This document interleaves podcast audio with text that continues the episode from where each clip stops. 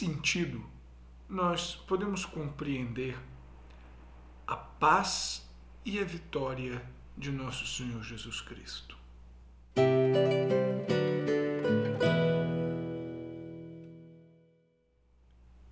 Salve Maria, eu sou o Padre Jean Paulo Ruse, pároco da Paróquia Todos os Santos.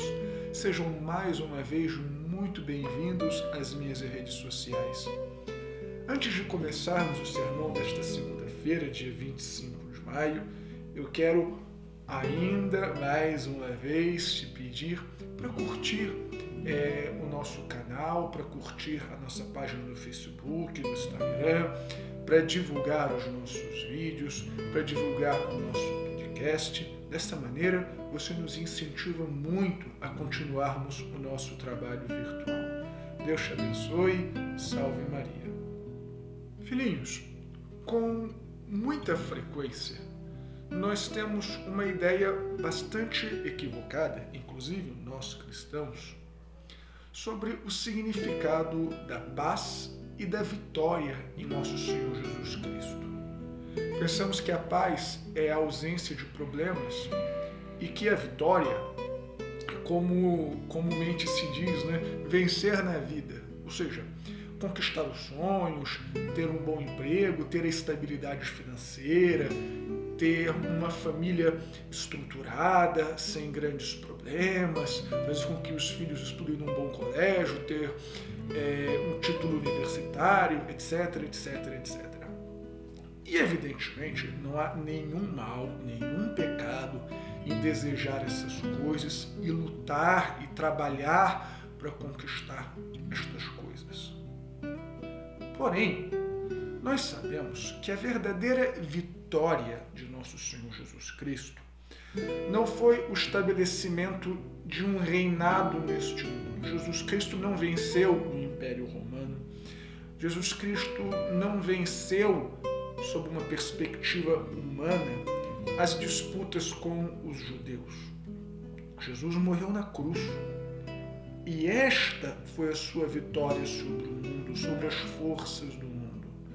A morte e a ressurreição fato, nosso Senhor Jesus Cristo, também no Evangelho de hoje, nos promete, nos adianta que neste mundo nós teremos tribulações, dificuldades.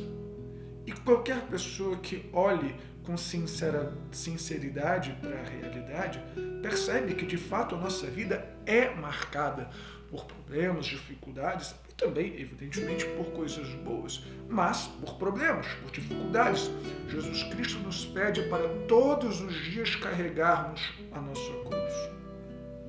De tal maneira que aquele cristão maduro, do qual temos falado nos últimos dias, aquele cristão que realmente compreende o seu chamado à santidade, tem para além do desejo de conquistar coisas boas nesta vida, mas um desejo ainda mais ardente de conquistar o céu, de conquistar a vida eterna, de ser santo, de estar em comunhão com nosso Senhor Jesus Cristo, de viver com Ele, com os santos, com a Virgem Maria, naquelas moradas que Ele tem nos prometido nos últimos dias.